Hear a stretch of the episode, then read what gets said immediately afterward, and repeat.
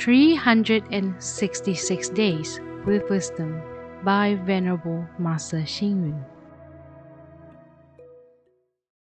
December 26. Learn to curb self generated distress and problems with wisdom. Learn to relieve external hardships with compassion. Mara are not necessarily those who look at us revengefully.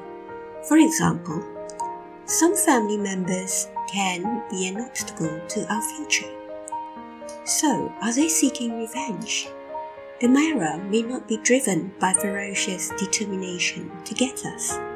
For instance, are alcohol, drugs, and attractive women not comparable to a sword, which is a lethal weapon? The Mara does not always come from external sources. In fact, the ugly and angry feelings of hatred and jealousy originate from the inner self. Are they not Maras? When the Mara is explained as personifying distress, great suffering and problems, it is readily understood. We must be courageous and brave enough to fight this Mara because it will haunt us regardless of position, age, and family background. The Mara does not act alone and it can exist in different forms.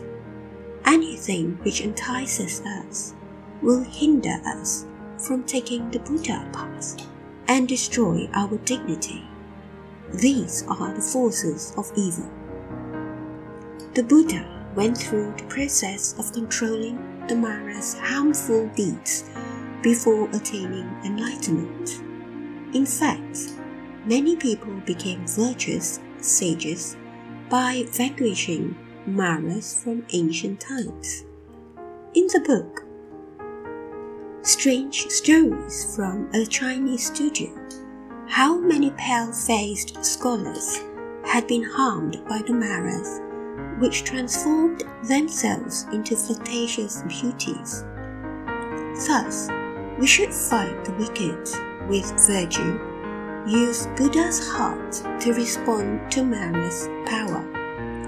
Use the wisdom eye to understand the Mara's world and apply diligence to remove distress and hindrances.